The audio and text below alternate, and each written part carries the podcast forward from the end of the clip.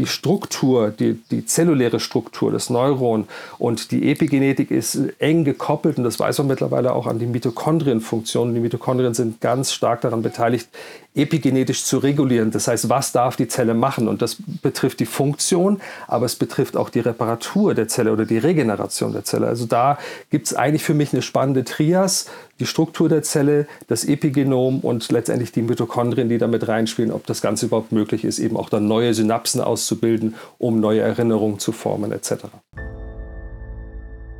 Die Welt ist im Wandel. Stress und Belastung auf unseren Organismus sind überall. Zur selben Zeit aber gibt es heute eine Vielzahl natürlicher und auch technologisch fortschrittlicher Methoden, wie der Einsatz der Spektren des Lichts, unsere Atmung, Kälte, Nährstoffaufnahme und Nährstoffentzug, die Natur und auch unsere Gedanken. Gezielt eingesetzt ermöglichen sie nicht nur eine vollständige Entfaltung unserer Gesundheit in der heutigen Umwelt, sondern dass wir sogar neue Potenziale erobern können. Wo sind unsere Grenzen? Nimm deine Gesundheit selbst in die Hand und wir finden es gemeinsam heraus. Willkommen zum Epigenetik Podcast. Willkommen zum Epigenetik Podcast. Mein Name ist Sebastian Dietrich und mein Gast heute Dr. Philipp Eckert. Philipp, du bist Doktor der Medizin, praktizierst seit über 20 Jahren in deiner eigenen Praxis in Murnau, zwischenzeitlich auch in München. Äh, du hast dich zudem auch in Osteopathie weitergebildet und warst von 2003 bis 2008 sogar im Lehrteam der Deutsch-Amerikanischen Akademie für Osteopathie. Vor 20 Jahren hast du ebenfalls begonnen, NES, das ist die Abkürzung für Neurological Integration System, ähm, zu, äh, zu, studieren und du warst dafür sogar auch als Ausbilder über mehrere Jahre tätig. Ab 2015 aber hast du dann das Konzept verwendet bzw. Weiterentwicklung, äh, Weiterentwicklung entwickelt und zwar zum Behandlungskonzept neurofunktionelle Integration. Seither gibst du auch Seminare in dieser eigenen Methodik und so haben wir uns eigentlich auch kennengelernt in einer Weiterbildung über Neurologie. Philipp, willkommen zum Epigenetik Podcast. Sebastian, vielen Dank und herzlichen Dank für die Einladung. Ja, Philipp, ich freue mich, dass wir heute so zusammenkommen. Als wir uns damals kennengelernt haben, ähm, da war ich super fasziniert, als du von deinen Methoden erzählt hast, weil du damals schon äh, fallen hast lassen, die Info fallen hast lassen, dass du mit deiner Methodik sogar auch schon Autoimmunerkrankungen behandelt und sogar erfolgreich behandelt und geheilt hast.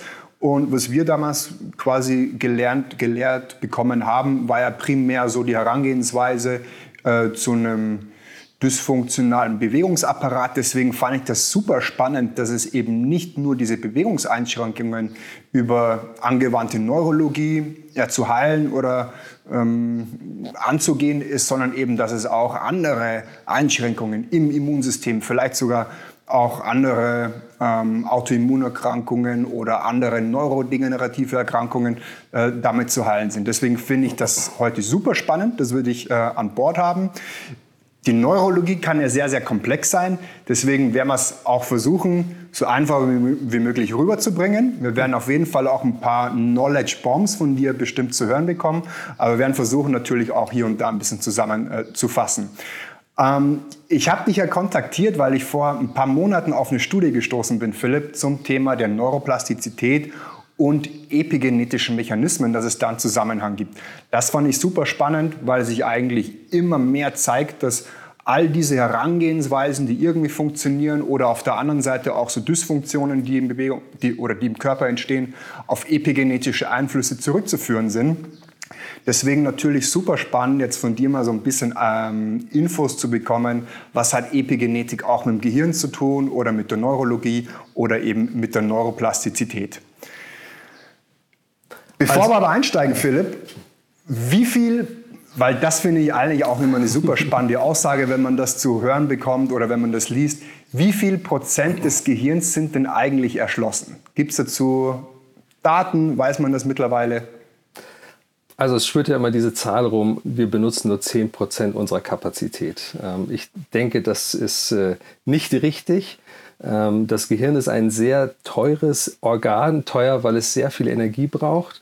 Und ähm, ich gehe davon aus, dass wir letztendlich 100 Prozent von unserem Gehirn wirklich brauchen, äh, weil es gibt ja diesen schönen Spruch aus der Neuroplastizitätsforschung, use it or lose it. Ähm, das heißt, du musst dein Gehirn benutzen und sonst verlierst du es. Und wenn wir nur 10 Prozent nutzen würden, hätten wir schon längst 90 Prozent unseres Gehirns wieder verloren.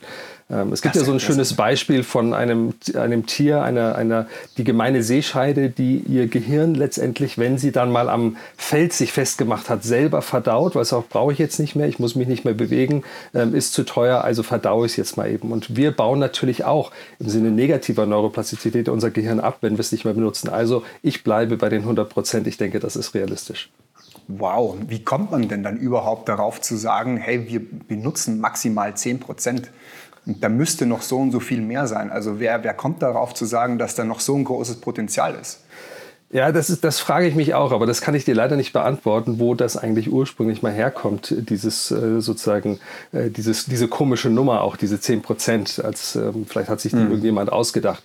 Ähm, natürlich ähm, können wir unsere Leistung vom Gehirn steigern, durch Training zum Beispiel, ähm, körperliches Training, Gedächtnistraining etc. Wir können die Verknüpfungen verbessern und können damit natürlich unser Potenzial noch verbessern. Aber ähm, das ist nicht ein brachliegendes Potenzial, sondern wahrscheinlich ein eher eine Optimierung oder eher als Optimierung zu sehen. Mhm. Das ist spannend. Da geht ja viel auch mittlerweile hin, glaube ich, in den Bereich. Wie kann ich meinen Fokus verbessern? Wie kann ich mein Erinnerungsvermögen verbessern? Meine Aufmerksamkeit, meinen Workload insgesamt? Dann werden äh, Nährstoffe, Pflanzenstoffe eingesetzt, Nootropics.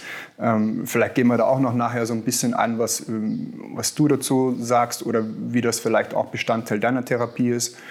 Ähm, lass uns vielleicht mal ähm, allgemein einsteigen. Neuroplastizität haben wir jetzt schon ein paar Mal fallen lassen. Was ist das eigentlich und was steckt da epigenetisch dahinter? Also ähm, Neuroplastizität beschreibt im Prinzip den Vorgang von Veränderung im Gehirn ganz allgemein. Also es gibt mehrere Mechanismen. Ein typischer Mechanismus, der gern genannt wird, ist einfach Synapsenbildung, dass sich zusätzliche Synapsen bilden. Aber es gibt natürlich auch noch einen anderen wichtigen Mechanismus, das ist äh, die Ausbildung von Myelinscheiden. Also die, man muss sich ja vorstellen, wenn man geboren wird, hat man letztendlich mehr Neuronen im Gehirn, als wenn man dann äh, älter ist. Also ich als Baby hatte mehr Neuronen, als ich jetzt mit 50 habe oder gut 50 habe. Ah. Ähm, und was sich aber total verändert hat, ist die Verbindung, die Verknüpfung. Also die, ähm, die Neuronen sind im Babygehirn sehr ähm, äh, unsortiert arrangiert, könnte man fast sagen. Und durch das, was wir dann machen im Leben, durch das, was wir lernen, durch das, was wir tun, auch durch, ob wir jetzt dann vielleicht Fußball spielen oder Billard spielen später mal im Leben, entscheidet darüber, wie sich die äh, Systeme letztendlich vernetzen. Und das nimmt zu. Und äh, das ist natürlich eine Sache von Synapsenbildung, dass sich Neuronen besser miteinander vernetzen, damit sie besser kommunizieren können.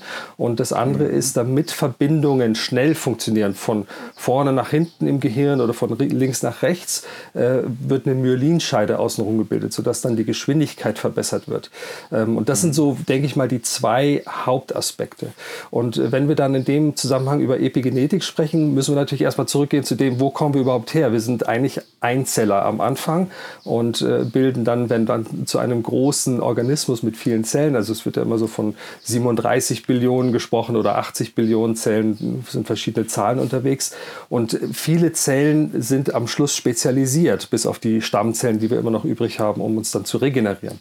Äh, und natürlich ist auch das Gehirn eine spezialisierte Zelle und da kommt schon das Epigenom mit rein, weil das Genom letztendlich halt quasi den Plan für alles hätte, also fürs Gehirn, für die Niere, für den Muskel, für die Haut und das Epigenom letztendlich dann schon an der Stelle aktiv wird, um zu sagen, nein, du bist ein Neuron und du bleibst bitte auch ein Neuron. Und äh, wir haben also immer diese zwei Aspekte epigenetisch, die reguliert werden müssen über was für eine Zelle bin ich, das muss bitte gleich bleiben, weil sonst haben wir eben degenerative Prozesse oder dann auch tumoröse Prozesse, die daraus entstehen können. Und das andere ist natürlich dann noch die Funktion, die das Neuron hat. Das Neuron hat eine andere Funktion als eine Muskel Muskelzelle. Auch diese, äh, diese Sachen müssen kodiert werden und das ist epigenetisch kodiert. Und was ich da ganz gerne an dieser Stelle mit reinbringen möchte, ist, ähm, sind die Mitochondrien, ähm, weil am Schluss hängt alles von Energie auch ab. Also wir haben eine Struktur, aber eine Struktur alleine kann keine Funktion ausüben, wenn sie keine Energie hat. Die, die, Funktion von einem Neuron ist ein Aktionspotenzial zu generieren, um ein Signal zu senden.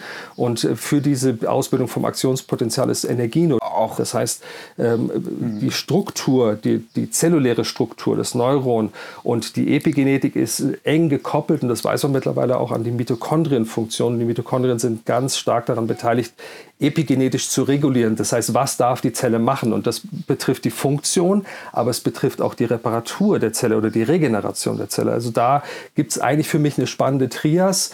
Die Struktur der Zelle, das Epigenom und letztendlich die Mitochondrien, die damit reinspielen, ob das Ganze überhaupt möglich ist, eben auch dann neue Synapsen auszubilden, um neue Erinnerungen zu formen etc.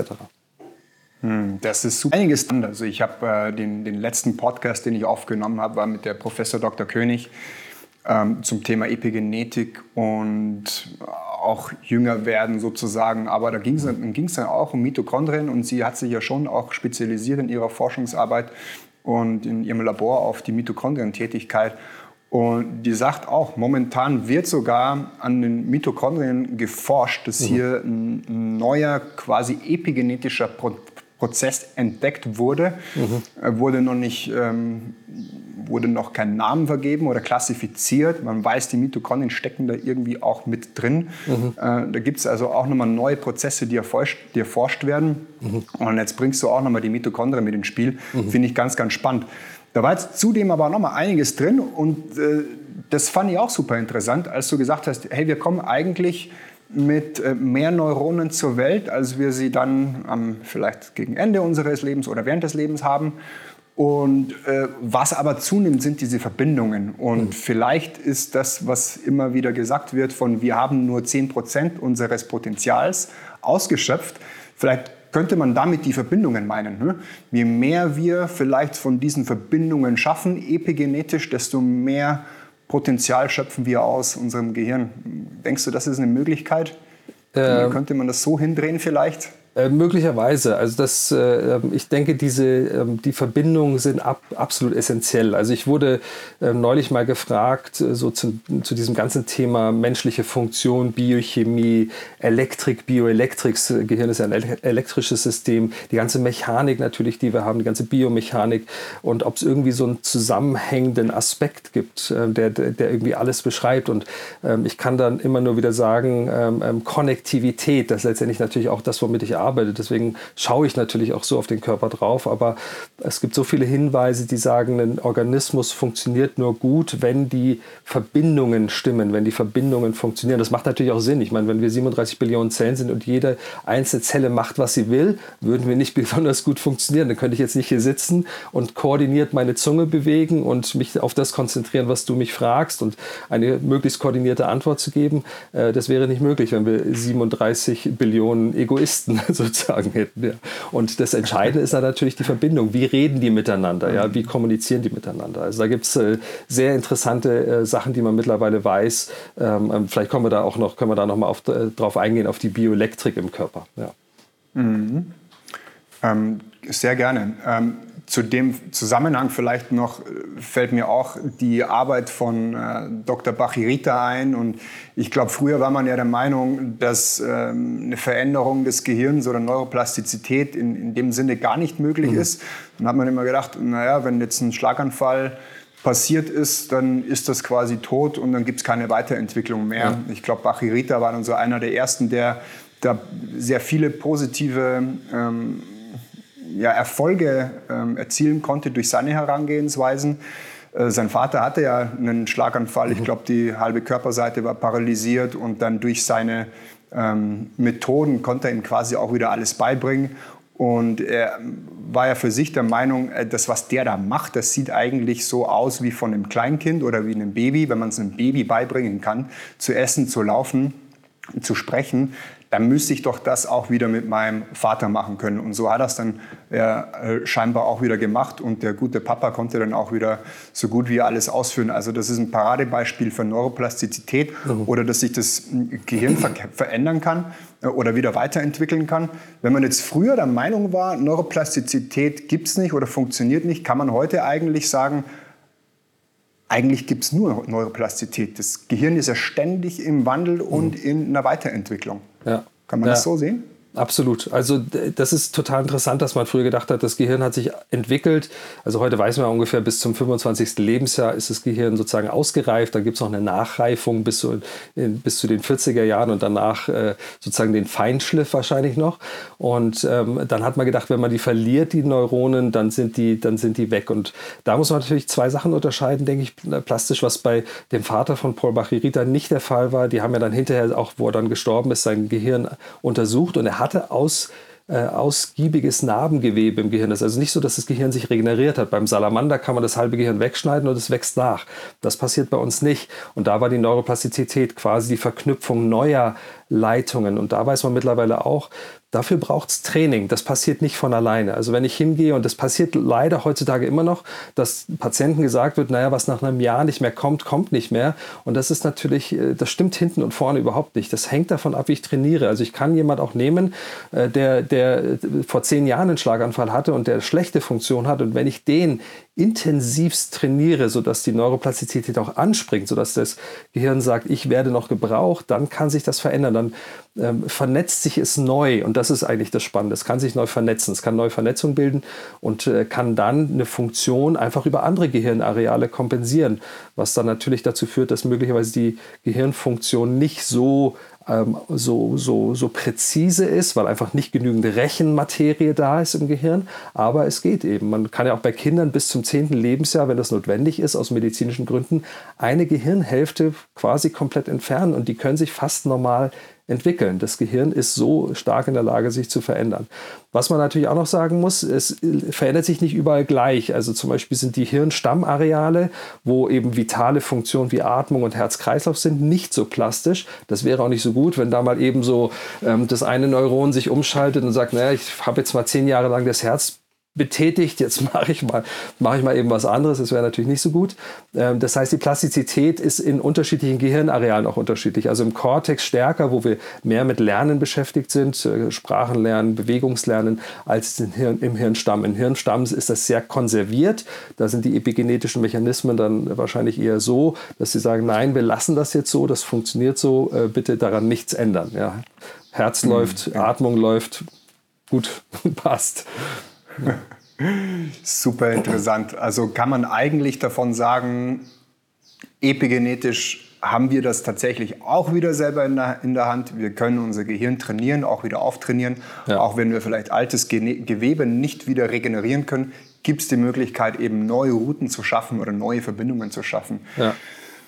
Warum funktioniert das in manchen Fällen, jetzt so wie beim Bachir, bei Bachiritas Vater, ähm, da funktionierte das ja nahezu perfekt oder sehr, sehr gut. Der hat sich wieder alles aneignen können. Ja. Warum funktioniert das auf einer anderen Seite, wenn man sich andere Patienten anschaut, weniger gut? Liegt es ähm, daran, dass, weil du sagst, vor allem liegt es am Training eigentlich, ja. dass die dann weniger tun oder nicht das Richtige oder gibt es noch andere ähm, Variablen, die da mit reinspielen?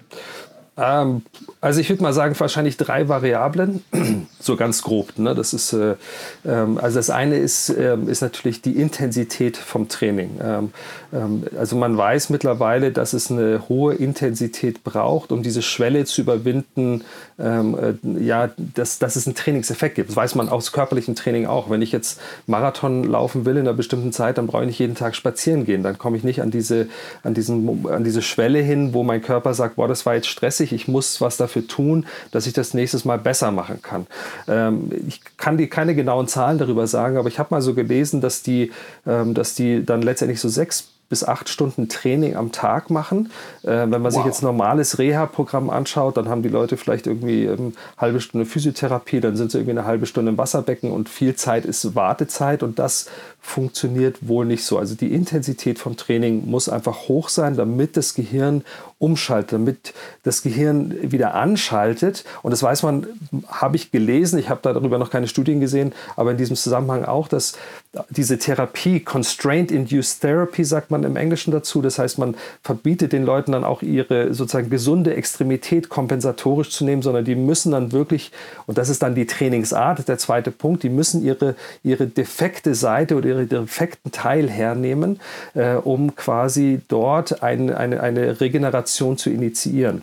Äh, und das funktioniert wohl auch für Myelinscheiden. Also es gibt Hinweise, wo, wo dass auch Myelinscheiden regeneriert werden können, zum Beispiel MS, äh, wenn ein inflammatorischer Prozess, ein Entzündungsprozess Myelinscheiden beschädigt hat, durch, dass durch intensives Training äh, die auch in den Regenerationsprozess gebracht werden können. Aber die, die Intensität des Trainings und natürlich sicherlich auch die Art und Weise, was gemacht wird, eben zum Beispiel zu sagen, du darfst jetzt nicht deine gesunde Hand nehmen, du musst es mit deiner äh, ungesunden oder mit deiner äh, ähm, mit der defekten Körperhälfte ähm, äh, durchführen. Und da ist noch so ein Aspekt dabei, der interessant ist, der nicht so viel mit Neuroplastizität zu tun hat, äh, sondern eher dann mit Einstellung. Ähm, das ist keine bewusste Einstellung, sondern das ist etwas, was man in der Neurologie gelernte Krankheit nennt. Das heißt, die Leute lernen in einer Phase des Nicht-Benutzen-Könnens, wenn das Gehirn akut krank ist, äh, dass die Körperseite nicht funktioniert. Und obwohl man dann, wenn man die, wenn man die früh genug erwischt in der, in der Akutversorgung und man sieht eigentlich, da ist kein großer Hirnschaden geblieben, weil man schnell genug reagieren konnte,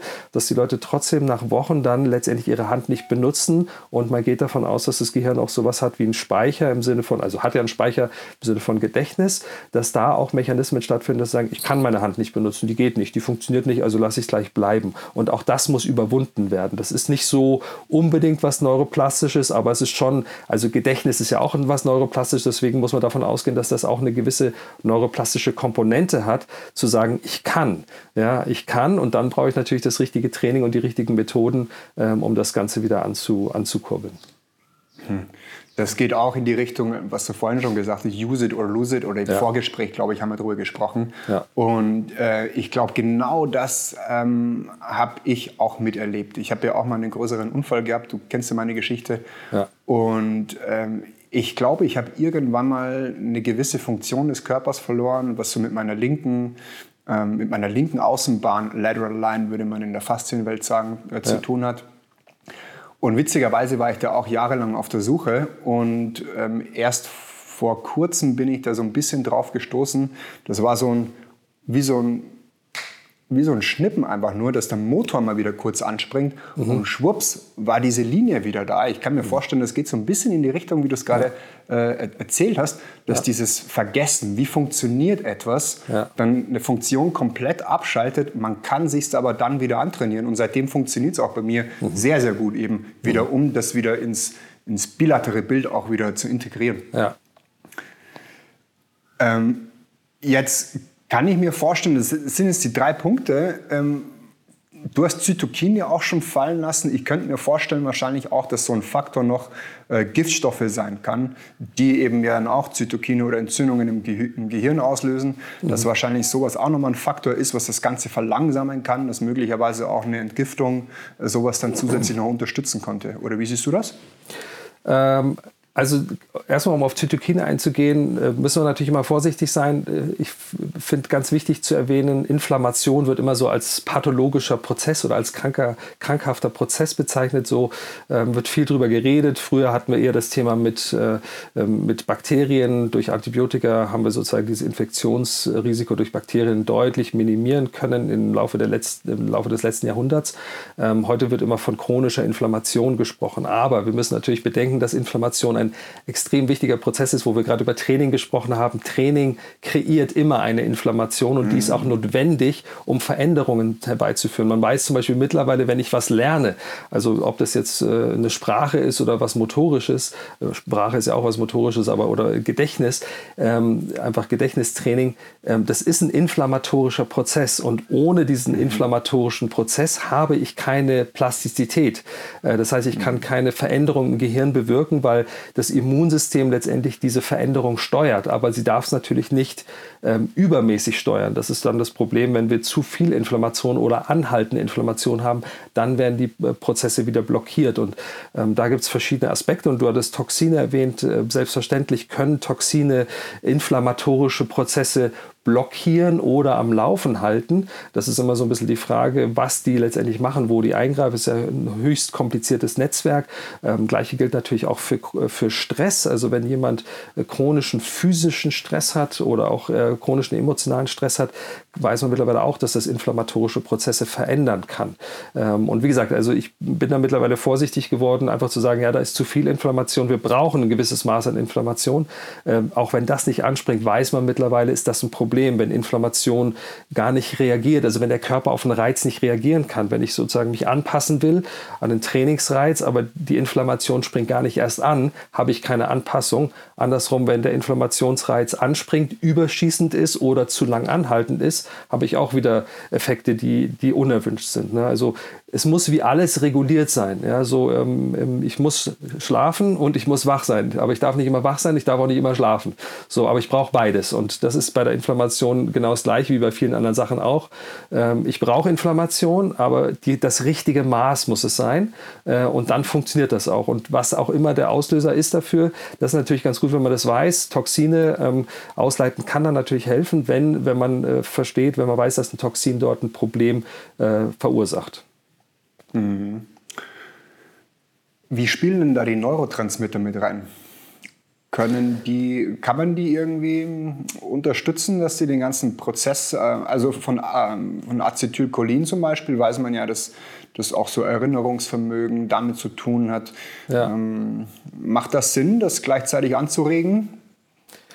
Ähm, absolut. Also das ist, ähm, das ist aber nicht ganz so einfach. Ähm, ich, weil letztendlich haben wir zwei Aspekte bei sowas. Also wir haben immer den Aspekt vom, von dem Stoff selber. Das heißt, jetzt beim Acetylcholin braucht man zum Beispiel eben Cholin als Baustoff, als einen mhm. Baustoff. Und wir brauchen natürlich Acetyl aus dem Acetyl-CoA. Ähm, so, das muss dann zusammengeschustert werden im Gehirn. Aber es braucht eben auch die Neuronen. Das heißt, es braucht auch die Substanz. Ich sage mal, wenn ich etwas produzieren will, brauche ich eine Fabrik. Und entweder, eine, was weiß ich, wenn ich jetzt hier, wir sind in Bayern, äh, wir haben hier äh, BMW und BMW kann nur produzieren, wenn es die Hallen dafür hat und kann auch nur produzieren, wenn es den Nachschub an Teilen hat. Ja. Supply Chain Management sagt man heutzutage. Das heißt, ähm, diese zwei Aspekte brauche ich. Und ich kann natürlich ein Acetylcholin-System unterstützen, indem ich die entsprechenden Nährstoffe zur Verfügung stelle. Zum Beispiel Cholin mhm. ähm, ist viel in tierischen Produkten drin, aber zum Beispiel auch im Tofu ist relativ viel Cholin drin. Äh, und man kann es natürlich auch als Nahrungsergänzungsmittel zu sich nehmen. Ähm, aber das bringt mir nicht so viel, wenn die Neuronen degeneriert sind. Das heißt, wenn ich den Körper damit äh, bediene, aber die Neuronen selber gar nicht mehr in der Lage sind, es zu produzieren, weil sie degeneriert sind oder weil sie einfach kaputt gegangen sind, habe ich natürlich nicht den Effekt, den ich brauche. Das heißt, diese zwei Aspekte. Und dann sind wir natürlich wieder bei der Epigenetik. So, warum gehen jetzt die Neuronen kaputt? Ja, was ist da passiert? Habe ich ein Toxin? Habe ich einen chronischen Inflammationsprozess? Habe ich einfach einen Degenerationsprozess? Und da finde ich es auch wieder spannend. Da äh, habe ich so eine Beschreibung gelesen zum Thema Epigenetik, dass die Epigenetik ja quasi der Zelle sagt, du bist, eine, du bist ein Neuron und du bist jetzt ein spezielles Neuron, was Acetylcholin produzieren soll.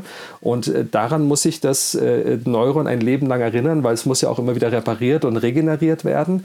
Ähm, und wenn man sagt, wenn das Epigenom zerkratzt, wie so eine Schallplatte, äh, die durch viel Abspielen zerkratzt wird, wird es immer unsauberer. Und das ist ein Teil vom Degenerationsprozess. Das heißt, mangelnde Reparatur, mangelnde Regeneration, die dann dazu führt, dass das Neuron untergeht. Und da bringt natürlich dann auch ein, das Supply Chain Management im Sinne von Nährstoffen bringt dann auch nichts mehr. Da muss ich natürlich gucken, kann ich äh, diesen degenerativen Prozess stoppen ähm, oder kann ich ihn komplett verhindern? In erster Linie, da wird viel geforscht momentan und da sieht man zum Beispiel jetzt bei, ähm, bei Dopamin, bei Parkinson, dass man im Prinzip davon ausgeht, wenn ich Parkinson verhindern möchte, ähm, indem ich das Epigenom in Ordnung halte und die Degeneration aufhalte, muss ich sehr früh anfangen, wahrscheinlich schon in den 40ern, 50ern, auch wenn die Krankheit oft erst mit 60, 70 ausbricht. Also vielleicht schon 10, 20 Jahre früher müsste ich eigentlich loslegen. Das heißt, wir müssen Kriterien finden, ähm, ähm, die, die, mir früh sagen können, dass da ein Problem auftauchen wird. Ja, und da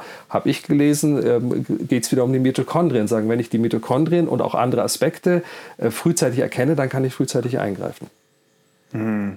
Ja, da fällt mir auch die Arbeit von äh, des Harvard-Professors äh, Dr. Sinclair ein. Ja. Und da geht es so ein bisschen eigentlich um das, was du jetzt gerade gesagt hast, um dieses äh, zerkratzte Epigenom. Ja. Ähm, Von dem kommt ja, auch der Begriff, genau, diese Schallplatte, genau, die zerkratzte Schallplatte. Genau, und ja. äh, da, da hatte ich mich mit der Dr. König, Frau Dr. König auch letztes Mal drüber unterhalten. Das sind ja die Sirtuine, diese diese wichtigsten Proteine, die quasi ganz oben auf dem zellulären Kontrollsystem sitzen. Und wenn die zu viel zu tun haben, und das ist ja die Theorie von Sinclair, diese, diese Informationsverlust des Epigenoms, oder dass wenn die Sirtuine zu viel Reparaturarbeit leisten müssen und quasi von ihrer eigentlichen äh, oder Ort und Stelle weg müssen, finden die nicht immer wieder den Weg zurück. Und da geht Information verloren aus dem Epigenom. Ja. Und somit quasi entsteht Altern oder quasi der Alterungsprozess oder eben auch der Krankheitsprozess, ja. ähm, wie du es jetzt gesagt hast, bei Parkinson oder bei anderen neurodegenerativen Erkrankungen.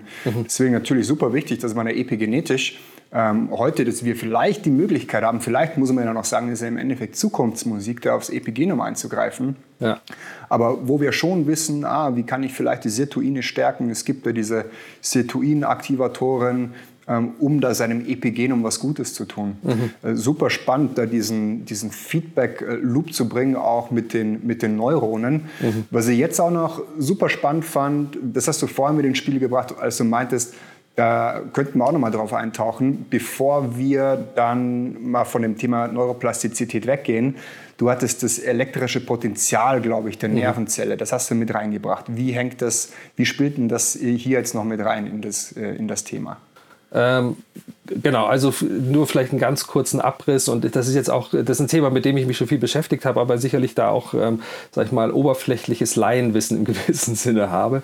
Ähm, ich, ähm, also das eine ist natürlich, dass ein, dass ein Neuron aus meiner Sicht ist ein elektrisches System oder das Nervensystem ist hauptsächlich ein elektrisches System. Wir haben natürlich Neurotransmitter, aber da wird auch gerne vergessen, dass 50 Prozent der Synapsen rein elektrisch funktionieren und ohne Neurotransmitter auch auskommen, äh, weil da immer so die mhm. Betonung auf die Neurotransmitter ist. Aber letztendlich überträgt der Neurotransmitter Motor auch nur wieder ein Signal auf die nächste Zelle, die dann wieder ein elektrisches Potenzial generiert. Und diese elektrischen Potenziale generieren letztendlich auch pulsierende elektromagnetische Felder. Und es ist nicht immer nur ähm, die, sozusagen die Übertragung von, von Informationen, sondern auch einfach das, äh, das pulsierende elektromagnetische Feld treibt den Stoffwechsel an. Also Stoffwechsel kann nur funktionieren, wenn pulsierende elektromagnetische Felder vorhanden sind. Und die werden auch unter anderem auch durch Neuronen äh, kreiert, aber natürlich nicht nur, sondern auch Zellen kreieren auch durch Schwankungen von Elektro, äh, vom elektrischen Potenzial der Membran elektromagnetische Felder. Und ich bin da ein absoluter Fan von Michael Levin, das ist ein äh, Biologe an der Tufts University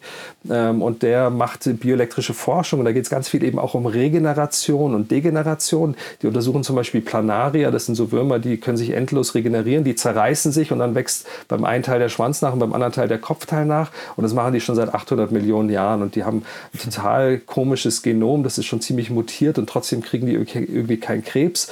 Ähm, und da spielt Elektrik wohl eine ganz entscheidende Rolle, wie die sich regenerieren, dass eben auch der Schwanz weiß, dass er einen Kopf braucht und der Kopf weiß, dass er einen Schwanz braucht. Und die haben zum Beispiel was ganz Interessantes rausgefunden, jetzt zum Thema auch bösartige Erkrankungen, dass da, ähm, ähm, äh, was man festgestellt hat, dass Zellen, und da sind wir wieder bei der Konnektivität, bei der Interaktion der Systeme, die so wichtig ist, dass wenn die Zellen ihre Verbindung verlieren, und das ist natürlich langstreckig über Neuronen organisiert, das heißt, ähm, die Zelle am Fuß und die Zelle im Gehirn müssen über lange Strecken kommunizieren über Neuronen. Aber wenn ich jetzt die Zellen in, im C oder in einem Organ, was ich wie die Leber oder wie der Milz äh, betrachte, dann haben die eine Verbindung, sogenannte Gap Junctions. Und diese Gap Junctions sorgen dafür, dass ähm, elektrische Informationen aus, äh, übertragen werden können auf die Zellgemeinschaft, die dort ist, sodass die wieder verbunden ist. Und wenn das zusammenbricht, dann entarten die Zellen auch, weil sie sozusagen nicht mehr wissen, dass sie eigentlich zusammengehören.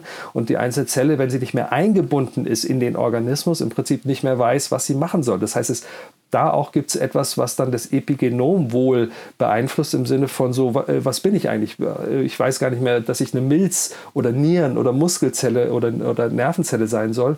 Und dann fängt die an, irgendwas anderes zu machen. Ähm, sozusagen fängt an, spontan wohl die Epigenom zu verändern, ähm, äh, um dann zu sagen, naja, dann mache ich halt irgendwas Neues. Und das könnte dann eben auch ein Tumor sein, der dann einfach so vor sich hin wächst, weil er nicht mehr eingebunden ist in die Zellgemeinschaft. Deswegen ist dieses Konnektivitätsthema so wichtig. Und mhm. da ist Elektrik eben wohl auch ganz, ganz wichtig. Und die können mittlerweile im Experiment wohl auch äh, entartetes Zellwachstum über elektrische Felder äh, einbremsen, indem quasi die Zellen wieder elektrisch vernetzt werden. Ja. Wow. Und da sieht man wieder eben auch so, ähm, wir haben die Chemie, wir haben die Elektrik und wir enden wieder beim, beim Genom, beim Epigenom. Äh, und das ist letztendlich das Entscheidende, dass wir, dass, dass wir als, als Organismus differenziert bleiben. Das heißt, das Gehirn bleibt das Gehirn und der Muskel bleibt der Muskel. Ähm, und äh, dafür braucht es eben dieses gesunde Genom, Epigenom. Dafür braucht sie Sirtuine, offensichtlich, wie Sinclair sagt. Dafür braucht es dann wieder Energie, ja, NAD als, wichtiger, als wichtigstes Substrat für Sirtuinfunktion. Ähm, so hm. bin ich wieder abhängig von den Mitochondrien, die mir NAD produzieren. Also da haben wir sozusagen die, die großen Faktoren ja, für, für Gesundheit. Aber natürlich klingt das alles ganz einfach, aber am Schluss ist es das natürlich nicht, ist nicht ganz einfach. Ja. Es ist ja natürlich viel komplexer. Ne? Jetzt, wenn der eine oder andere schon denkt, wow, das ist ja alles unglaublich komplex, wie das alles dann zusammenhängt, aber ja. in Wirklichkeit ist es natürlich noch viel komplexer. Ja. Und dass man dann auch wieder solche Sachen entdeckt, so wie du das eben gesagt hast, finde ich natürlich auch super faszinierend. Nur 50 Prozent äh, geht auf die Weiterleitung über Neurotransmitter zurück, für ja. andere 50 Prozent scheinbar über elektronische Weiterleitung. Ja. Und äh, wir sind ja im Ende, äh, wir sind ja äh, energetische Wesen. Ne? Ja. Im Endeffekt bestehen wir alle aus Energie. Deswegen macht das natürlich auch wieder Sinn. Und äh, vor dem Hintergrund macht natürlich, denke ich, es auch wieder Sinn, warum Strahlung, WLAN, 5G und so weiter so viel Schaden anrichten kann, dann vor allem was so neurologische Sachen angeht. Ich würde mal gern den Bogen jetzt schlagen oder weg von der Neuroplastizität hin zur neurofunktionellen Integration mhm. äh, zu gehen. Und ich glaube, da spielt Konnektivität mhm. auch eine große Bedeutung. Ja. Äh, vielleicht Kannst du uns da mal so ein bisschen einführen, was bedeutet der Begriff überhaupt neurofunktionelle, mhm. äh, neurofunktionelle Integration? Mhm. Und da, also von der Basis würde ich dann so ein bisschen weitergehen, wie können Probleme oder Dysbalancen entstehen oder auch Krankheiten sogar. Ja. Ja, also äh, äh, neurofunktionelle Integration, drei Begriffe stecken drin. Neuro, logischerweise, es geht ums Nervensystem in erster Linie. Wir können, ähm, sage mal, auf Zellebene jetzt nicht, nicht direkt äh, ähm, Funktionen so beeinflussen über, das, über die, ich sage mal, grobe Technik, die wir da benutzen, ähm, sondern es geht ums Nervensystem, es geht um die Verbindung von Kopf bis Fuß. Ähm, wie ich vorhin schon erwähnte, der große C muss mit dem Gehirn kommunizieren. Äh, funktionell, äh, weil eben das die, die, die Aufgabe ist vom Gehirn, die Funktion zu steuern und wir auch viel mit Funktionen arbeiten. Und dann kommt der dritte Begriff Integration, der eigentlich so der, der entscheidende Punkt ist. Also neben dem, dass jetzt zum Beispiel das Gehirn, der motorische Kortex irgendeinen Muskel steuert, damit ich meine Bewegung ausführen kann, ist ein ganz wichtiger Aspekt vom Nervensystem ist Koordination. Koordination der Funktionen. Und ich meine jetzt aufs Bewegungssystem äh, äh, betrachtet oder im, im, im, Bewegungskontext würde man sagen, na klar, äh, ich muss aufrecht stehen können und dann muss ich mich, dann muss ich mich bücken, um irgendwas aufzuheben heben, dabei darf ich nicht vorn überfallen. Und dann muss alles in einer koordinierten Art und Weise, die ganzen Gelenke von den Fußgelenken, Kniegelenk, Hüftgelenk, Rückengelenke, Gleichgewichtssystem, visuelles System, äh, müssen alle zusammenarbeiten. Und dieser Vorgang des Zusammenarbeiten nennt man auch äh, den Integrationsaspekt. Das heißt, verschiedene Systeme müssen koordiniert funktionieren. Das heißt, die Information der Systeme, die sensorische Information aus dem Gleichgewichtssystem, aus dem visuellen System, aus dem propriozeptiven System muss zusammenpassen. Wenn ich mich bewege, bewege. Und wenn ich mich jetzt nur von links nach rechts bewege, verschiebt sich hier visuell mein Bild. Und das Gehirn muss sagen, ja klar, wenn ich mich bewege, äh, verschiebt sich das Bild. Das ist eigentlich total logisch. Und äh, solche Prozesse finden dann zum Beispiel im Thalamus statt, der, ähm, der letztendlich Informationen aus allen Bereichen des Körpers bekommt eben aus dem Auge und aus dem Körper und die dann vernetzt und oder zusammenbringt und sagt, ja, das passt. Und da gibt es dann so einen Begriff des Sensory Mismatch, das heißt, dass die sensorische Information nicht zusammenpasst und das ist da, wo dann letztendlich Probleme entstehen können, weil dann plötzlich das System nicht mehr funktioniert und dann können, kann sein, dass das Gehirn Schmerzen generiert und sagt, da stimmt was nicht, bitte hör auf damit, mach diese Bewegung nicht. Und ähm, letztendlich, was wir in der Behandlung machen wollen, und das bezieht sich dann eben nicht nur auf den Bewegungsapparat, sondern auch aufs autonome Nervensystem, ist zu schauen, können wir diese, ähm, diese Verbindung im Körper, können wir die testen und können wir die beeinflussen. Und es ist ein elektrisches System, ähm, also lässt sich das irgendwie aktivieren. Und der entscheidende Punkt letztendlich an der ganzen Sache ist nicht nur eine Aktivierung zu machen. Das kennen wir aus vielen Modalitäten. Das wird seit Jahrtausenden wahrscheinlich gemacht äh, durch, durch, äh, durch Schröpfen, durch Akupunkt, Akupunktur, durch Massagetechniken, durch äh, und so weiter und so fort. Also man kann, äh, und das funktioniert auch natürlich häufig, sonst würde man das ja schon längst nicht mehr machen, durch eine, durch eine einzelne Aktivierung Veränderungen herbeiführen. Und wenn ich jetzt heutzutage, ich habe ja auch Osteopathie gelernt und Chirotherapie gelernt, wenn ich mir das heutzutage anschaue, betrachte ich das natürlich immer neurologisch und sage, naja, wir machen letztendlich eine propriozeptive oder auch eine interozeptive, das heißt durch Wärme oder durch Kältestimulation machen wir eine Aktivierung vom Nervensystem. Und was wir aber geändert haben in der neurofunktionalen Integration ist, dass wir, dass wir das verknüpft haben, dass wir quasi sagen, naja, ich, es reicht nicht, wenn ich nur den Fuß aktiviere, ich muss auch den Hirnstamm gleichzeitig aktivieren oder vielleicht das Rückenmark oder die, die Wirbelsäule oder ein Organ oder das autonome Nervensystem gleichzeitig aktivieren, damit ich eine äh, funktionelle Konnektivität oder eine Integration wiederherstellen kann. Und deswegen, das hat mich jahrelang so total verblüfft, dass ich sage, wie kann das sein, dass ich sowas Einfaches mache, was so effektiv ist? Weil die Effektivität durch die Vernetzung zustande kommt und die, durch die Synchronisierung der Systeme zustande kommt. Und dann kann ein Eingriff plötzlich ganz einfach sein mit wahnsinnigen Auswirkungen, sodass jemand, der, der zu mir kommt, zehn Jahre Schmerzen hat, möglicherweise, und das ist nicht die Regel, das betone ich hier ganz klar, nach einer Behandlung keine Schmerzen mehr hat, weil das Gehirn plötzlich sagt, ach ja, genau, jetzt weiß ich wieder, wie das zusammengehört. Ja. Aber es ist halt die, die Spezifität ja, und das geht nicht pauschal. Da kann man eben nicht sagen, naja, bei Rückenschmerz mache, reibe ich die drei Punkte und bei Bauchschmerzen reibe ich die drei Punkte. Das funktioniert dann natürlich nicht, sondern das muss ich genau austesten und schauen, wo ist das Problem, in welchem Teil vom Nervensystem und wie kann ich das Problem lösen. Und dann wird das integriert. Das heißt, wird eigentlich nur manuell stimuliert, aber in einem Zusammenhang. Und meistens haben wir dann irgendwie zwei oder drei Systeme, die wir gleichzeitig manuell triggern. Alles ist also miteinander verbunden. Ja. Und so wie sich das jetzt anhört, hört sich unglaublich komplex an. Wir haben so und so viele Muskeln und Sehnen und Faszien und wir haben wahnsinnig viele Nervenzellen und es gibt so viele unterschiedliche Bereiche des Gehirns. Wahrscheinlich kann man am Ende sagen, an jeder Bewegung des Körpers ist vielleicht sogar so gut wie jeder Bereich des Gehirns mit involviert, auch wenn man ja. schon immer sagt, manche Teile des Gehirns haben ihre spezifischen Aufgaben, aber wahrscheinlich sind manche Bereiche doch irgendwie auch dann, auch wenn sie vielleicht nur ein bisschen aktiv sind, trotzdem auch involviert, auch wenn wir vielleicht die, die rechte Seite, wenn wir die bewegen, die sind primär von links gesteuert, wird aber wahrscheinlich trotzdem auch irgendwie die rechte Seite mit involviert sein und so weiter. Ja. Also es kann ja hier wahnsinnig, wahnsinnig komplex werden. Ja. Vor allem, so wie du das erklärst, wenn man dann auf die Suche geht und sagt, hey, wo ist diese Verbindung, die vielleicht nicht mehr wirklich funktioniert, wenn ich Knieschmerzen habe und ich brauche aber die Verbindung von meinem linken Kortex zum rechten Knie, da sind ja wahnsinnig viele Etappen dazwischen. Ja. Also wenn ich das alles testen müsste, dann wäre ich nächstes Jahr noch mit, mit beschäftigt.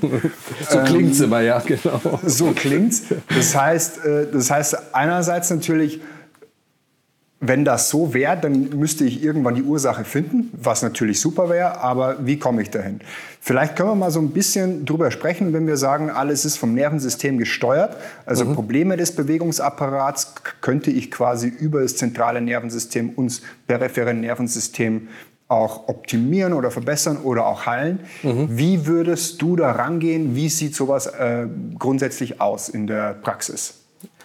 Ähm, also zum Teil ist es ganz, äh, ganz einfach. Ich meine, das ist das, was auch jeder schon kennt. Und ähm, es klingt ja manchmal mal so, als würden wir jetzt anfangen, mit dem Nervensystem zu arbeiten. Wir arbeiten schon immer mit dem Nervensystem. Auch wenn jetzt jemand in der, in der Therapie irgendwie eine Reiztherapie macht, so mit Kälte oder Wärme oder sowas, ist das auch eine, letztendlich ein, nicht nur ein Durchblutungsreiz, sondern äh, ein neurologischer Reiz. Logischerweise steuert er letztendlich die Durchblutung.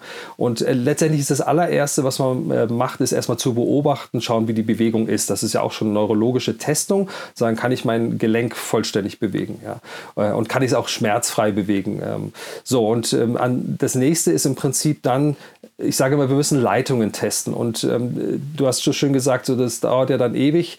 Das ist dann manchmal der Eindruck, den man hat, aber am Schluss müssen wir natürlich immer schauen, dass wir das Ganze so komprimiert angehen, dass wir sagen, was sind die wichtigsten, was sind die wichtigsten Aspekte, weil wir können nicht auf zelluläre Ebene runtergehen und da 100 Milliarden Neuronen einzeln testen, dann werden wir jahrelang beschäftigt, sondern müssen natürlich so das in große Systeme unterteilen. Und das erste, was wir immer machen, ist einen, einen Reiz zu testen, das heißt zu gucken, ob die sensomotorische Schleife sich unterbrechen lässt. Also wenn ich jetzt ein Problem am Arm habe oder an der Schulter habe, und das kann auch Ellbogen sein oder Handgelenk sein, äh, dann sagt mir natürlich der Patient schon mal, wo er sein Problem empfindet, auch wenn da nicht nicht unbedingt das Problem unbedingt sein muss. Also ich kann Handgelenksschmerzen haben aufgrund von einer Ellbogengelenksproblematik, aber letztendlich der Schmerz kann nur an der Stelle sein, wo auch eine Verbindung zum Problem besteht.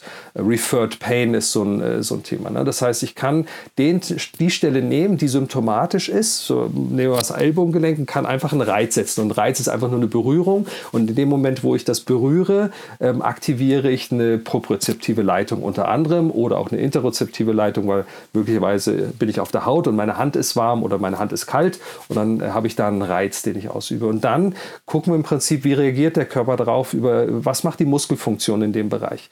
Ähm, wenn die sensomotorische Schleife instabil ist oder sich zu leicht stören lässt, verändert sich die Muskelfunktion in einer unphysiologischen Art und Weise. Das heißt, der Muskel arbeitet nicht mehr so, wie er arbeiten sollte oder arbeiten könnte. Und der nächste Schritt ist dann im Prinzip zu sagen, wie welchen Teil vom Nervensystem muss ich aktivieren, damit das Gehirn den Reiz wieder versteht. Also du hast ja so schön gesagt, es sind ja verschiedene Etagen. Das heißt, ich habe Rückenmark, ich habe Hirnstamm, ich habe Thalamus, ich habe Cortex und dann sind natürlich noch so ein paar Sachen dazwischen. Und da haben wir eine Systematik entwickelt, quasi durch die Stationen durchzutesten. Das heißt, man kann dann ganz systematisch sagen, muss ich das Rückenmark aktivieren? Dann setzt man also einen Reiz im Bereich der Wirbelsäule oder im Rückenmark. Wir können natürlich das Rückenmark nur indirekt aktivieren über die Nerven an der Wirbelsäule oder muss muss ich den Hirnstamm aktivieren. Dann gibt es bestimmte Kontakte, die wir benutzen. Zum Beispiel benutzen wir einen Kontakt hier unterm Kiefer für die Medulla oblongata. Da sind wir der Meinung, dass das mit der Medulla oblongata Funktion zu tun hat, aufgrund der Nerven, die hier sind, Hypoglossus, Glossopharyngeus. Ähm, oder man kann auch äh, ähm, Gehirnbereiche funktionell aktivieren. Also zum Beispiel über einen Vagus kann ich die Medulla aktivieren, indem ich summe. Ähm, so, und da kann ich verschiedene Möglichkeiten nutzen und sagen, okay, wenn ich jetzt zum sensorischen Reiz am Ellbogen ein Summen dazu nehme oder einen Kontakt dazu nehme und plötzlich sagt das Gehirn so, jetzt kann ich meinen Muskel wieder steuern, dann kann man diese Kontakte integrieren. Das heißt, man kann den sensorischen Kontakt oder die Sensorik hier gleichzeitig mit der Aktivierung vom Hirnstamm integrieren. Und was wir dann noch benutzen, ist ein Integrationsreiz. Warum der funktioniert, weiß letztendlich kein Mensch. Das müssen wir irgendwann mal rausfinden. So, und ähm, dann ähm, ähm, stimuliert man letztendlich den, den, äh, die, die Schädelkalotte. Also man geht hier oben auf die Schädelkalotte drauf. Das hat sich irgendwann mal vor 25 Jahren herausgestellt, dass das funktioniert. Da gibt es auch ein paar Theorien dazu, warum das so sein könnte, sodass dann die Verschaltung plötzlich wieder funktioniert zwischen Ellbogen, Hirnstamm und ich sage jetzt mal Cortex, wenn das, äh, das äh, sozusagen der Faktor wäre. Ähm, und so kann man eigentlich relativ einfach über ein paar manuelle Stimulationen eine Leitung rekrutieren. Und dann muss man natürlich einfach, sag mal, durch die verschiedenen Leitungen durchgehen, die es da gibt. Und es sind jetzt nicht Hunderte, sondern es sind vielleicht 20 Leitungen, die man hat, so ganz grob. Ähm, und dann hat man natürlich so eine Testsystematik, wo man die einzelnen Leitungen überprüft und dann wiederum integriert. Und das ist alles sozusagen systematisiert, damit es über, übersichtlich bleibt und nicht ganz so komplex ist. Die Komplexität entsteht in, durch die verschiedenen Kontakt- oder Kombinationsmöglichkeiten. Ja. Ja, für dich ist es natürlich super einfach. Ich glaube, deine, Synapsen, genau. deine Synapsen sind genau dahingehend äh, verbunden und connected. Ja. Deswegen äh, ist es ein automatischer Ablauf. Ja. Ich kann da so ein bisschen vielleicht äh, erzählen, weil ich war ja bei dir auch schon in Behandlung, ähm, wie das Ganze so abläuft. Also wie du es eigentlich wunderbar beschrieben hast. Man, man kontrolliert im Endeffekt immer wieder nach, wie ist die, die Muskelfunktion auf den Reiz, den ich erstmal dem im Organismus gesetzt habe. Mhm. Und wenn das nicht so ist, wie es sein soll, dann sucht man quasi, so wie du es jetzt auch gesagt hast, in dem Fall was die Medulla, und guckt dann, verbessert sich das, was ich vorher getestet habe. Ja. Und äh, so einfach kann es tatsächlich schon sein, wenn ja. ich da jetzt vielleicht was, was Positives gefunden habe, wenn ich sage, hey, die Medulla ähm, gibt mir da einen positiven, ähm, eine positive Information, mhm. dann käme noch die Schädelkalotte dazu, so wie du mhm. sagst, um das Ganze wieder zu integrieren mhm. und dann ist quasi die, wäre, wenn es so einfach wäre, die Therapie schon vorbei. In den meisten Fällen ist es natürlich viel komplexer. Ja. Ähm, das war jetzt aber mal so ein Beispiel für eine, für eine, für eine Integrationsstörung, dass mhm. quasi vom Ellbogen hin, ob das da muskulär oder nerval oder wie auch immer war, quasi zum Spinalkanal, zum Spinalkanal und dann zum Medulla hin, mhm. dass es hier irgendwo Probleme gab äh, mhm. bei der Informationsweitergabe. Ja. Das kann natürlich so komplex sein, dass es nicht nur der Gehirnstamm ist, sondern irgendwelche anderen Bereiche dann im, im Kortex. Vielleicht können wir dann noch mal so ein bisschen darauf eingehen, gibt es denn irgendwelche, wo du sagst, ja, so ist es meistens. Das ist meistens so, wenn jetzt jemand kommt mit chronischen Knie- oder Ellbogenproblemen, dann suche ich eigentlich meistens immer da an der Medulla oder ich suche meistens am Spinalkanal und sagen, okay, 50 Prozent meiner Patienten, da ist das so, da habe ich schon mal so ein bisschen was äh, im Hinterkopf oder muss man sagen, alles ist wirklich super individuell? Ähm, letzteres, alles ist super individuell, ähm, weil ähm, die Entstehungsgeschichte ist bei jedem individuell. Ja? So, ähm, ähm, du hattest einen Sturz, jemand anders hatte einen anderen Sturz und Stress dazu. Äh, dann kommt jemand der rein, der einen Sturz hatte und gleichzeitig Nahrungsmittelunverträglichkeiten und dadurch sozusagen eine, eine autonome Aktivierung. Ähm, also die Kombinationen an, an Dingen, die dazu führen, dass das System nicht mehr funktioniert, ist einfach so, ähm, so höchst individuell. Und das macht aus meiner Sicht aber wiederum auch diese Behandlung so effektiv, weil ich halt eben nicht nicht äh, mit einem Schema arbeite. So bei Rückenschmerz benutze ich den, äh, den Erector Spine und benutze die Medulla und benutze irgendwie den Hirnnerv 8, um die Gleichgewichtsaktivierung zu machen. Das funktioniert äh, bei 50 Prozent der Fälle.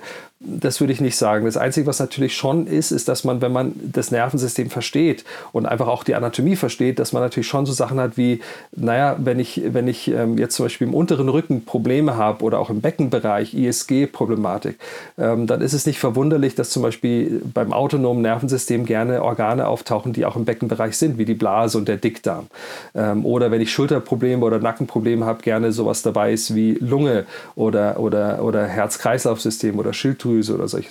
Diese Verknüpfungen, die einfach dadurch bedingt sind, dass sie anatomisch Bezug zueinander haben oder dass ich sage, wenn ich ein Problem habe mit dem Bewegungsapparat, dass ich da natürlich Systeme finde, die mit Bewegung zu tun haben, äh, wie der motorische Kortex, der sensorische Kortex oder das Gleichgewichtssystem. Und wenn ich ein Problem vom Organ habe, wenn jetzt jemand zu mir kommt und sagt, naja, ich habe eine Verdauungsstörung, äh, die irgendwie nicht klar ist, woher, woher die kommt, dann guckt man sich natürlich den Vagus an und guckt sich im Gehirn auch eher die Strukturen an, äh, die mit autonomer Funktion zu tun haben, wie der Hypothalamus und solche Sachen. Also das ja, ähm, und das ist dann schon oft in sich ziemlich schlüssig, wenn man sich das dann anschaut, welche Leitungen da sind, wenn man Leitungsbahnen versteht. Ähm, aber dann am Schluss, wie, in welcher Kombination oder auch in welcher Reihenfolge das auftaucht. Also ich kann dann auch nicht einfach sagen, ähm, ich gucke mir jetzt einmal den Hypothalamus an, dann habe ich den gecheckt, weil es kann sein, dass ich was integriere, was behandle und dann das Gehirn sagt, Moment mal, jetzt merke ich aber auch, dass mein Hypothalamus auch nicht so richtig mit an Bord ist. Das heißt, ich muss es immer wieder auf dem Schirm haben, weil sich permanent verändert. Aber trotzdem, ich habe jetzt die genaue Zahl leider gerade nicht im Kopf, aber wir haben ähm, ein paar 20 Gehirnareale, mit denen wir arbeiten und dann haben wir natürlich die Wirbelsäulensegmente und wir haben natürlich die peripheren Nerven, ähm, die sich aber eben auch durch das Symptom definieren und äh, dann, dann wird es plötzlich überschaubar. Ja, so. Und ähm, die Komplexität entsteht wieder darin, dass ich eben sage, es ist nicht eine Leitung, die gestört ist. Jetzt im Schnitt finde ich an einem Symptom fünf Leitungen. So, das ist der grobe Schnitt. Manchmal sind es nur drei, manchmal sind es auch sieben, aber so im Schnitt habe ich vielleicht fünf Störungen in einer Leitung und dann habe ich meistens eine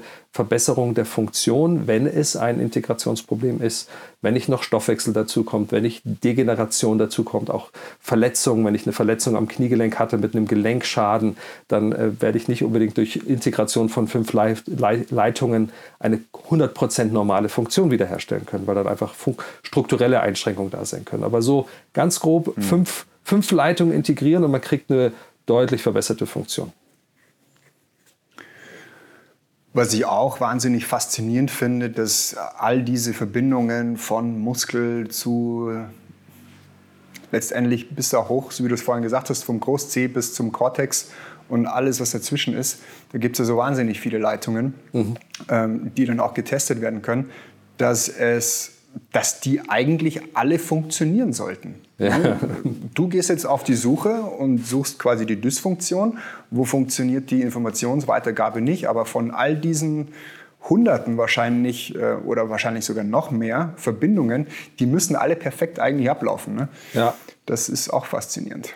Ja, wobei ich da sagen würde, ich glaube, der Körper hat eine erstaunliche Fähigkeit, Kompensation oder kompensatorisch unterwegs zu sein. Das heißt nicht kompensatorisch im negativen Sinn, so, ah, ist ja nur Kompensation, so, das ist nicht gut, sondern dass der Körper einfach gewohnt ist, irgendwie eine Baustelle zu sein, weil ich habe im Prinzip keine Patienten, wo ich nicht irgendwas finde. Auch wenn jemand zu mir kommt und sagt, äh, kannst du mich mal durchchecken, ich fühle mich eigentlich wohl, finde ich immer was. Ich glaube, es ist einfach mhm. die Menge der Fehler. Also ein Softwareingenieur hatte mir das mal so ein bisschen erklärt, so unter dem Motto, ja, eine Software läuft auch, wenn da Fehler drin sind. Es dürfen nur nicht zu viele Fehler sein. Ja.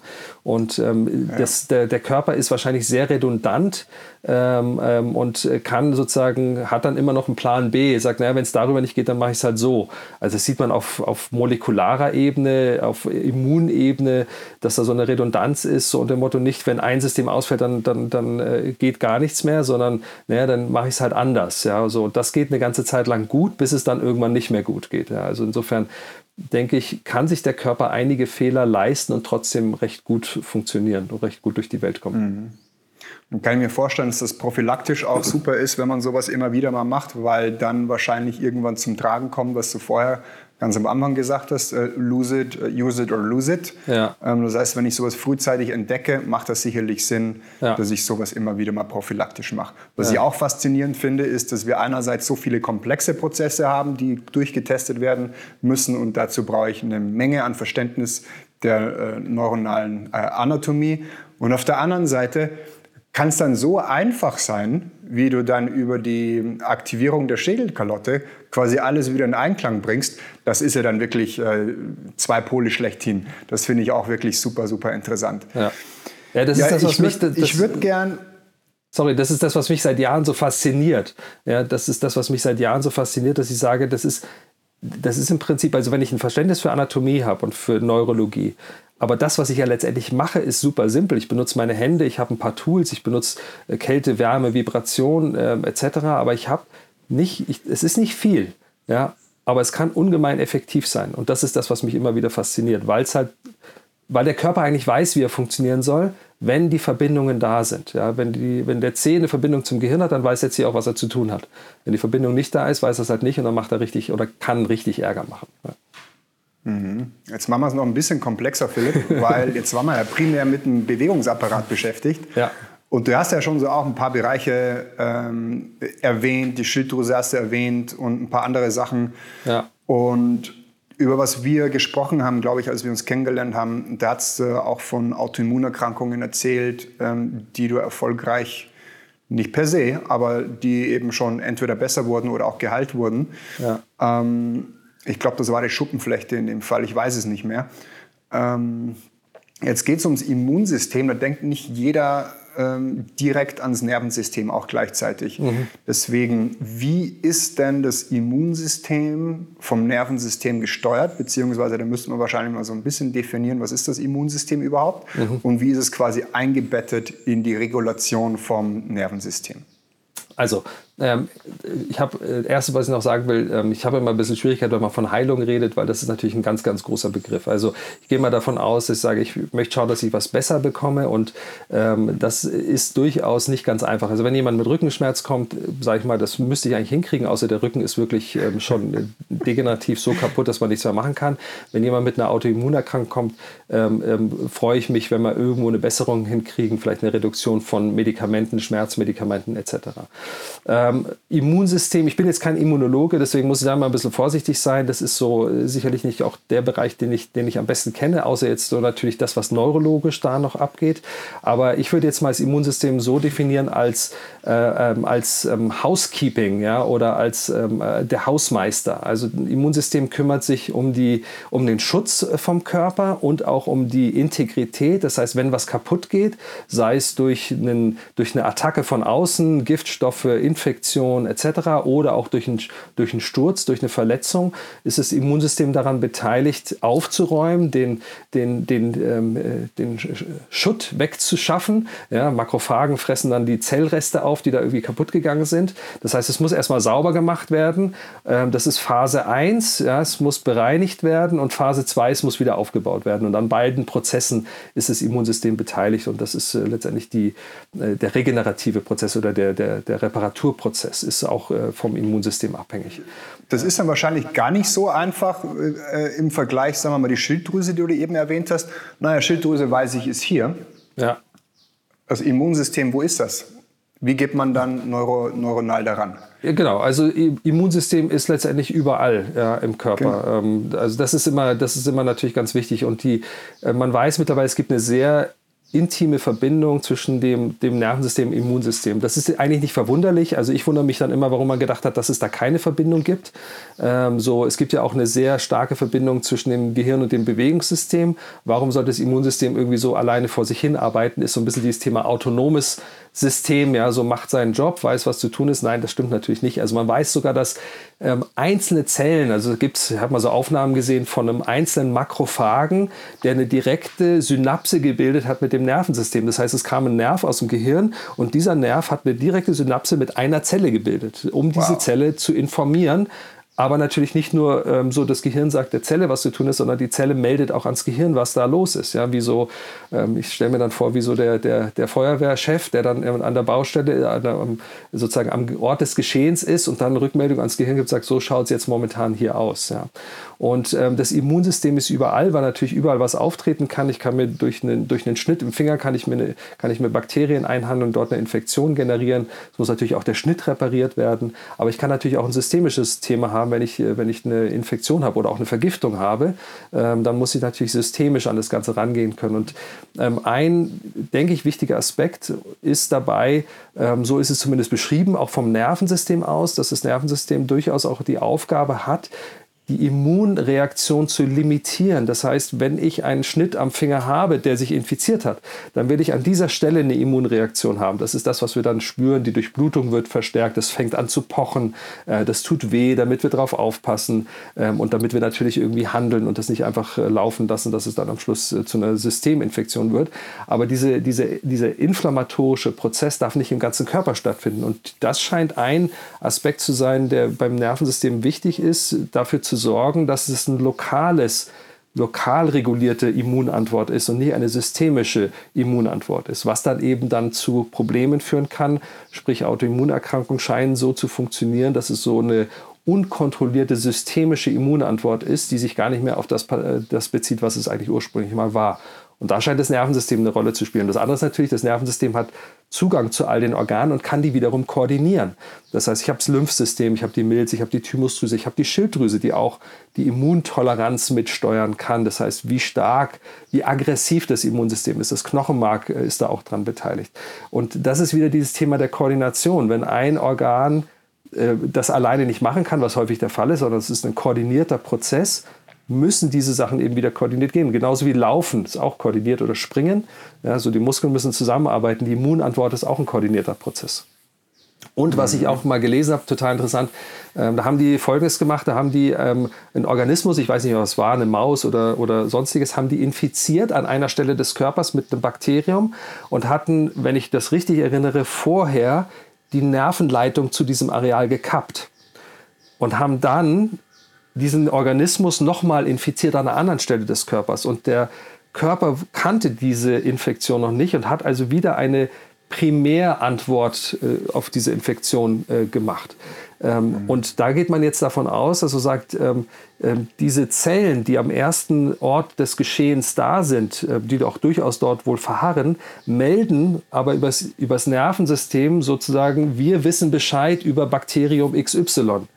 Und wenn dann an anderer Stelle das ist, können die übers Nervensystem rekrutiert werden. Sagt, da ist, gibt es doch jemanden im Körper, der sich damit auskennt. Holt den mal bitte, holt mal den Spezialisten, dass der dann dahin kommt ans, an, an den Ort des Geschehens, wo es zum zweiten Mal die Infektion auftritt. Und das scheint auch eine Aufgabe des, des Nervensystems zu sein, zu sagen, so kennt sich jemand aus, weiß jemand im Organismus Bescheid darüber. Ähm, weil wenn man die Nerven durchtrennt vorher, dann kann diese Information nicht ins System gegeben werden und ist dann dementsprechend auch nicht abrufbar, wenn wieder das zweite Mal die gleiche Infektion stattfindet. Hm. Sehr interessant. Und in dem Zusammenhang, wenn es um Informationsweiterleitung geht, kommt ja wieder das zum Tragen, was wir vorhin auch schon besprochen haben. Einerseits 50 Prozent über Neurotransmitter, 50 Prozent über äh, elektronische Signale. Ja. Ähm, das Mitochondrium spielt dann auch wieder eine große Rolle. Äh, ja, das heißt, absolut. die Ener Energieproduktion muss, muss auch gut funktionieren können und dann wird es auch gleich wieder super komplex. Ja. Jetzt ist es super nachvollziehbar, dass, ähm, glaube ich, Problem am Ellbogen, ich gebe hier einen Reiz, schau, wie die Muskelfunktion ist. Ja. Teste dann in anderen Bereichen im Nervensystem, ob der das wieder gut macht. Ja. Wie, wie, würde sowas funktionieren? Käme jemand mit einer Autoimmunerkrankung, wir können ja mal bei der Schuppenflechte bleiben. Da hat jemand ja. Schuppenflechte, wie würdest du den quasi erstmal testen in der Anamnese? Ja, also letztendlich hast du dann auch ein Symptom, das ist ja dann, äh, ist ja dann die Haut. Ähm, und du kannst natürlich dort quasi die Frage stellen, wie funktionieren die Nerven an der Stelle, weil äh, offensichtlich ist die Regulation an der Stelle äh, nicht, nicht in Ordnung. Das ist immer das allererste. Das heißt, du gehst über das symptomatische Gewebe und äh, fragst dann letztendlich ähnlich wie bei einer Bewegungsstörung, nur ähm, wirst du dann wahrscheinlich eher autonome Leitungen finden und eher Bezügen zu den Organen finden, weil die sind eben auch dafür zuständig, dass das Gewebe gesund ist. Ja, da geht es jetzt nicht nur rein einfach um Bewegungsmathematik, sage ich mal. Ähm, und äh, das heißt, du testest da auch durch und du hast natürlich, dann musst du natürlich auch wissen, wie kann ich die ganzen autonomen Nervensysteme antriggern, was im Wesentlichen einfach auch über Ganglien geht, über äh, Paravertebralganglien und über Prävertebralganglien kann man die Immunsysteme aktivieren oder nicht die Immunsysteme, die Organsysteme aktivieren, unter anderem dann eben auch die Teile, die fürs Immunsystem zuständig sind. Und das nächste ist natürlich immer, und da wird es dann durchaus immer etwas knifflig, weil das ist ja oft ein systemischer Inflammationsprozess. Das heißt, ich muss dann auch in der Lage sein, wegzugehen vom Symptom und mir zu überlegen, und ich meine, das ist dann letztendlich auch einfach wirklich Logik, so welche Systeme müssen funktionieren. Und dann sind wir natürlich wieder bei den Immunorganen. Die Thymus muss funktionieren, die Milz muss funktionieren, Knochenmark muss funktionieren, die Schilddrüse muss funktionieren, die Hormon, das Hormonsystem, ja, die auch mit beteiligt sind an der Immunregulation, auch die Nebenniere, Adrenalin, Cortisol, ja, ähm, all das ist natürlich, muss reagieren. Also ich meine, was machen wir, wenn jemand irgendwie einen inflammatorischen Prozess hat? Wir geben Cortison, ja, so. Und ähm, der Körper bildet das aber selber. So, warum reagiert der Körper nicht? Das ist immer die erste Frage, die ich mir stelle. Sag, ja, warum macht der Körper das nicht selber? Der hat doch eine Nebenniere, die produziert das doch. Warum produziert die jetzt nicht mehr, um das Problem selber zu regeln? Vielleicht weil die Verbindung zur Nebenniere nicht gut funktioniert und nicht auf das äh, Problem reagieren kann. Und das sind dann ganz viele auch logische Aspekte, die einfach durchzugehen und systematisch durchzutesten. Und das kann durchaus aufwendig sein, aber ich sage mal, wenn jemand natürlich einen, ähm, Prozess hat, der ihm äh, das Leben sehr stark beeinträchtigt, vielleicht schon seit 10, 20 Jahren, ja, dann kann es mal ein paar Stunden dauern, bis man wirklich da ähm, Ordnung reinbringt. Und dann ähm, haben wir natürlich noch das Problem, dass es durchaus auch genetische Sachen sein können, wo wir dann wieder limitiert sind. Sagen, na, es ist nicht immer nur Kommunikation, das ist nicht nur getriggert durch einen Unfall, der irgendwie die Verbindung zur Milz äh, verschlechtert hat, sondern es kann eben auch sein, dass da genetische Aspekte und auch epigenetische Aspekte reinspielen. Und da ist immer die Frage, wie können wir denn mit denen umgehen, weil man weiß ja mittlerweile da auch, auch wenn jemand einen genetischen Aspekt hat, der eigentlich eine Erkrankung bei Mukoviszidosis zum Beispiel bekannt, hat. Also es gibt irgendwie drei Prozent der Leute, die haben die genetische Variation, die eigentlich Mukoviszidose bedeuten würde, klinisch, aber die sind komplett gesund. Frage, wie geht das denn? Warum sind die jetzt mhm. gesund und 97 Prozent sind krank und 3 Prozent sind gesund? Also da muss es ja auch irgendwie eine Möglichkeit geben oder irgendwie eine Option geben, epigenetisch diese genetische Mutation stumm zu schalten und damit nicht wirken zu lassen. Also, aber da haben wir noch einiges zu lernen, glaube ich. Aber Nervensystem ist schon mal ein guter Ansatz, weil da können wir eine ganze Menge machen. Und dann sollten wir aber natürlich auch weiterdenken, sagen, naja, was machen die Mitochondrien, was macht, was, machen, was macht das Genom, was macht das Epigenom, wie können wir das beeinflussen. Ich glaube, da werden wir in, den, in der Zukunft, weiß nicht, wo die Zukunft ist, in 10 Jahren, in 50 Jahren, in 100 Jahren, ja, äh, wird sich noch einiges tun in der Richtung. Und da werden wir noch viel besser in der Lage sein, sowas noch, noch globaler angehen zu können. Aber trotzdem ähm, denke ich immer, und das ist immer mein Argument, dass ich sage, rein genetisch rein epigenetisch werden wir es möglicherweise nicht lösen können, wenn wir nicht die anderen Faktoren, die auch mit reinspielen, die das möglicherweise triggern, mit angehen können. Mhm. Ja, ähm, jetzt hast du ja gesagt, äh, die, das Immunsystem ist sehr komplex oder dann vor allem die Behandlung von Autoimmunerkrankungen ist ein bisschen komplexer oder viel komplexer, als wie wenn jetzt jemand mit Rückenschmerzen kommt. Das heißt wahrscheinlich auch im Umkehrschluss, ähm, möglicherweise gibt es auch in der Forschung da noch einiges zu lernen. Ähm, wo sind Verbindungen, die man dann eventuell auch dann wieder testen kann über, über die Methodik? Ja. Ähm, wir kommen jetzt langsam zum Ende, Philipp. Wo, und du hast vorhin erzählt, dass du so ein bisschen auch schon an den neuen Inhalten deiner Ausbildungsakademie gerade arbeitest oder sie zum ja. Ende bringst. Ja. dann dachte ich mir, ah, okay, das ist ja spannend, weil das ist eigentlich so eine Frage, die ich jetzt auch auf dem Schirm habe. Ähm, wo siehst du denn aktuell vielleicht noch Limitationen ähm, mhm. was das Nervensystem angeht. Okay, du sagst, wir haben wahrscheinlich so unsere 100 Prozent doch irgendwie ausgeschöpft. Ähm, Geht es vor allem um die Verbindungen. Aber wo könnte denn da die Reise hingehen, wo vielleicht die Forschung noch so ein bisschen Infos uns geben könnte, vielleicht für Autoimmunerkrankungen oder mhm. vielleicht gibt es ja sonst noch irgendwas, wo du, wo du denkst, hey, da könnte man noch hinschauen. Mhm. Also äh, Nervensystem äh, bleiben wir natürlich dran, das ist ganz klar. Da haben wir natürlich die Limitierung, dass, ähm, äh, dass wir möglicherweise nicht so spezifisch arbeiten können, wie wir es müssten oder dass wir an bestimmte Bereiche gar nicht rankommen. Wir haben ja nur die Körperoberfläche, aber ich kann natürlich versuchen, jetzt über einen Reiz zum Beispiel auf dem Darm ähm, nat natürlich auch die Strukturen im Hirnstamm, im Hypothalamus etc. zu triggern, äh, damit ich die auch aktiviert kriege. Und das ist das, wo wir konstant dran sind, zu sagen, wie können wir die Methodik, mit der wir arbeiten, die ja offensichtlich funktioniert, äh, verfeinern. Also der Feinschliff. Und das wird sicherlich noch ähm, äh, weitergehen. Und das, wo, wir, wo ich aktuell dran bin, also mal bei dem Thema, äh, worüber, worüber, wir am Anfang ja auch gesprochen haben, das Thema Mitochondrien ähm, und ähm, ähm auch dann letztendlich Epigenetik. Ja, also was, ähm, weil da geht es natürlich dann auch um degenerative Prozesse. Es ist ein Unterschied, ob ich jetzt jemand habe, der, äh, der jung ist und der gestolpert ist und sich irgendwie den Rücken verdreht hat und man dem sozusagen einfach nur einmal die, das Gleichgewichtssystem und die Muskulatur und alles wieder in, in Einklang bringt, in Verbindung bringt. So, das kann eine Behandlung sein, dann ist die ganze Sache durch. Aber wenn es dann auch dahin geht, ähm, Richtung Alterungsprozesse, Richtung Degeneration. Ähm, ich bin auch selber sozusagen nicht persönlich betroffen, aber familiär betroffen. Mein Vater hat eine neurodegenerative Erkrankung gehabt. Und da frage ich mich natürlich auch so, was kann man tun, auch für mich selber, was kann ich tun? Und da kommt man natürlich nicht um die Genetik, Epigenetik und diese ganzen äh, Dinge drumherum. Und äh, das ist natürlich auch für viele Patienten relevant. Also ich arbeite auch mit Patienten schon in die Richtung und das soll noch viel mehr mit integriert werden, auch in die Ausbildung. Das haben wir im Prinzip vor ab diesem Jahr, spätestens ab nächsten Jahr. Ich sage dann funktionelle Biochemie äh, zu betreiben, was dann natürlich auch die Epigenetik etc. Äh, betrifft. Ähm, bin ich nur immer ähm, ähm, etwas vorsichtig, weil es natürlich auch nicht so einfach zu messen ist. So, wir können biochemische Parameter messen, epigenetische Parameter mal eben zu messen. So weit sind wir noch nicht.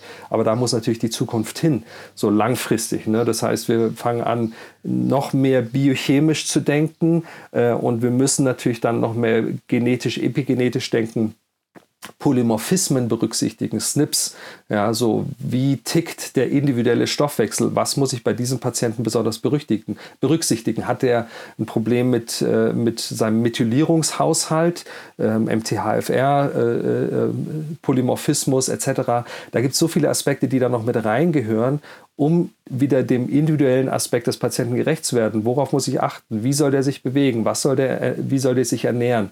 Wie soll, soll der sich nicht ernähren? Was braucht er für ähm, Verbindungen äh, wiederhergestellt? Ja, so, wo hat er seine Schwachstellen? Ähm, also das, das braucht, das, wir sind noch lange nicht am Ende, ja, ganz klar. Ähm, das heißt, neurologisch verfeinern, das wird sicherlich noch eine ganze Zeit lang gehen. Mehr Chemie jetzt reinbringen und dann in Zukunft noch mehr Genetik, Epigenetik mit reinbringen. Und dann, denke ich, haben wir ein ganz gutes Paket. Ja, dann sind wir so, ich sage mal, Brain to Cell ist so mein Spruch. Ja, so haben wir ein Nervensystem koordiniert, steuert. Dann können wir auf, auf zellulärer Ebene berücksichtigen, wie der Stoffwechsel funktioniert, Mitochondrienfunktion. Und dann müssten wir eigentlich ziemlich viel beseitigen können. Und was dann ähm, äh, der nächste Schritt sein muss, das ist so ein bisschen global gedacht, wir müssen wegkommen von Beschreibung einzelner Erkrankungen, weil möglicherweise haben äh, Alzheimer, Parkinson, ähm, Autoimmunerkrankungen eine gleiche Basis im Sinne von äh, mitochondrialer epigenetischer Fehlsteuerung, nur ist halt die Frage, wo sie stattfinden. Wenn es halt an einem Organ stattfindet, hat, hat halt eine andere Auswirkung, als wenn es im Gehirn ist. Aber der Grundmechanismus ist der gleiche. Das heißt, wir müssen die Komplexität reduzieren auf auf wichtige Grundmechanismen. Also deswegen schaue ich jetzt zum Beispiel in der Chemie immer so auf Hubs, das heißt auf so Center, zentrale Punkte, die wichtig sind, wie zum Beispiel Acetyl-CoA, ähm, äh, ist an so vielen Stoffwechselprozessen beteiligt. Das müssen wir verstehen, weil wenn wir das lösen können, können wir möglicherweise 200 Stoffwechselprozesse im Körper lösen äh, und müssen nicht jeden einzelnen anschauen. Und das gilt beim Nervensystem auch so. Wie, kommen wir, wie können wir es vereinfachen? 50.000 beschriebene Symptome im Schirembel reduzieren auf wichtige Krankheitsprozesse, Energiesynthese, Immunfunktion, neurologische Funktion, um ein komplexes, aber nicht kompliziertes System zu schaffen viel anzugehen und nicht, sage ich mal, 10.000 Spezialisten für 10.000 Krankheiten. Ja, mhm. Da kommen wir dann irgendwann in der Zukunft nicht mehr weiter. Ja, das klingt, das klingt wirklich super und wahnsinnig vielversprechend. Und was ich ganz toll finde, ist, ist dass es ähm, eigentlich ein System ist oder auch wird, äh, was eben viele andere Bereiche damit mit, äh, integriert. Das sagt auch schon äh, der Name der Methodik, ja, genau. aber dass es, dass, es dann, dass es dann nicht nur bei dem Neurothema bleibt, sondern dass du dann auch tatsächlich noch dahin schaust, was, was ist biochemisch vorhanden, äh, welche SNPs ja. gibt es und wie, wie sieht es epigenetisch aus. Ja. Und dann, äh, so wie du sagst, dann ist es eine runde Sache und das klingt, das klingt wirklich super. Äh, ich denke, das ist auf jeden Fall auch eine Methodik, die noch viele Menschen da draußen erlernen sollten. Mhm. Deswegen, Philipp, wo kann man das Ganze erlernen, beziehungsweise wie kann man dich finden? Ähm, also ich habe vor 16 Jahren, eine, 16 Jahre ist jetzt glaube ich oder 17 Jahre eine Akademie gegründet. Ähm, äh, die heißt jetzt Neurolog Akademie, also wie der Neurologe, aber ohne E. Da sind wir auch zu finden, www.neurolog.de, das ist unsere Website, da kann man sich auch informieren. Also ähm, das, weil eben das wichtig ist, dass Leute funktionelle Neurologie verstehen und lernen können. Äh, wir machen mittlerweile auch äh, Neuroathletiktraining, bieten wir mittlerweile auch an im Rahmen unserer Ausbildung. Das haben wir auch vor äh, weil ich das ja auch gelernt habe, Neurotrainingsmethoden mit separat anzubieten, sodass wir letztendlich dann äh, Integrationstechniken haben, Trainingstechniken haben, biochemische Aspekte berücksichtigen können.